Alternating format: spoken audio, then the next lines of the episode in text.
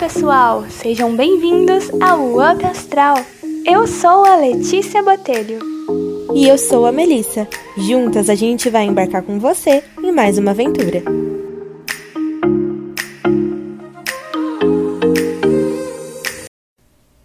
Oi, pessoal, tudo bem por aí? No primeiro episódio do Up Astral, a gente vai falar qual o significado do Mercúrio retrógrado. Esse tema que é considerado polêmico por muitas pessoas. E para quem não conhece, Mercúrio é o planeta da comunicação. Quando ele se encontra em movimento retrógrado, pode causar mal-entendidos, além de ter relações com aparelhos eletrônicos, fazendo com que sofram defeitos nesse período. A entrevista sobre o tema será com a astróloga Caroline Rocha, que vai contar pra gente por que as pessoas têm tanto medo do Mercúrio retrógrado. E embora todos os planetas em algum momento do ano ficarem retrógrados, ou seja, quando eles são vistos daqui da Terra, a gente tem aquela impressão de que eles estão andando para trás, diminuindo a influência da sua energia. Somente o Mercúrio é o mais temido, mais conhecido e o mais comentado. Esse movimento pode trazer revisão em diversos aspectos da vida, além de atrasos, confusões e cancelamentos. Por isso ele gera tanto medo nas pessoas. Bom, Carol, quando a gente fala em Mercúrio retrógrado, as pessoas que geralmente acompanham horóscopos e acreditam na astrologia pensam logo nos impactos desse fenômeno na vida das pessoas.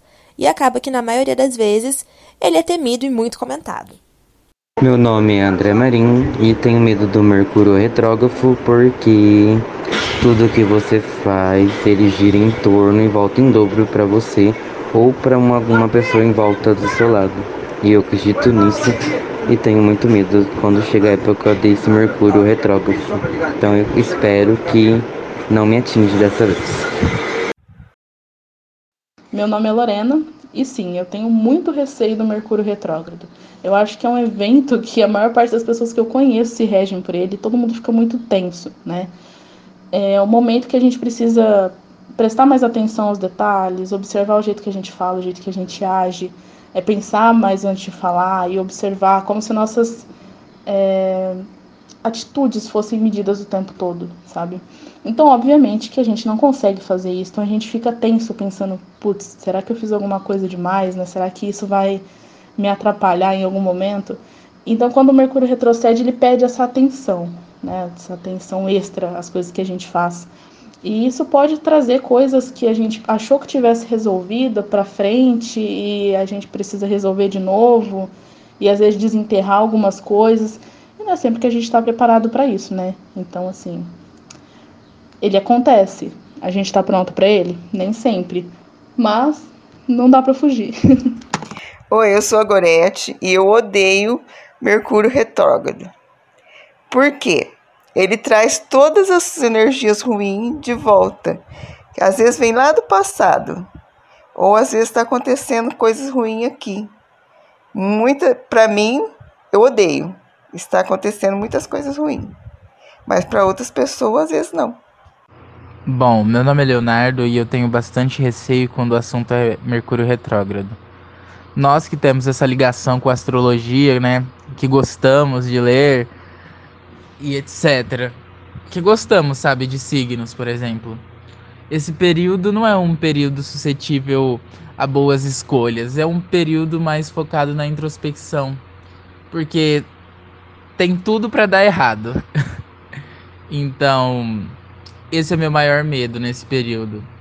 Eu fico mais introspectivo e fico mais atento às minhas escolhas, às pessoas que chegam e fico com receio sobre as minhas relações com as outras pessoas, porque tudo tende a dar errado.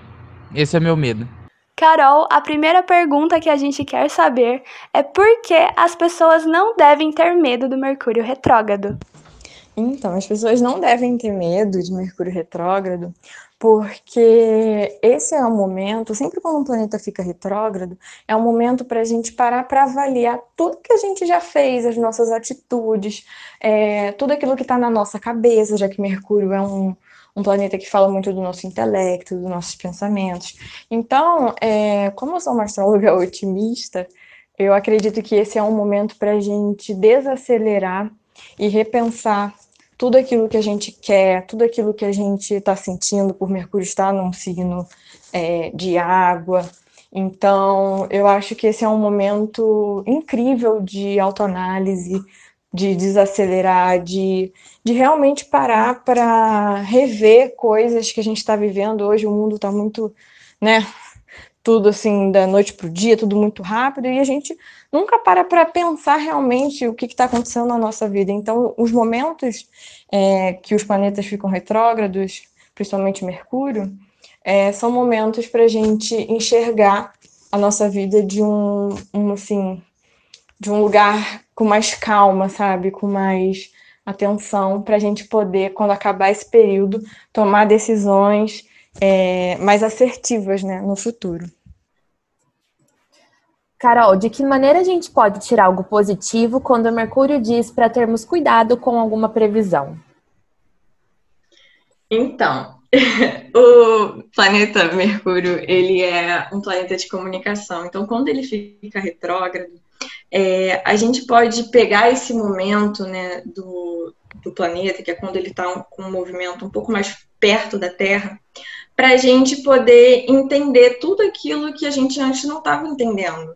Então, sempre é um momento para a gente desacelerar e pensar o que, que a gente vai fazer no futuro e não é, tomar alguma atitude ou se planejar ou ficar com medo de alguma coisa que irá acontecer, sabe? Você precisa só ver o passado, olhar para trás e não para o futuro, que foi essa questão que você falou de previsão e tudo mais.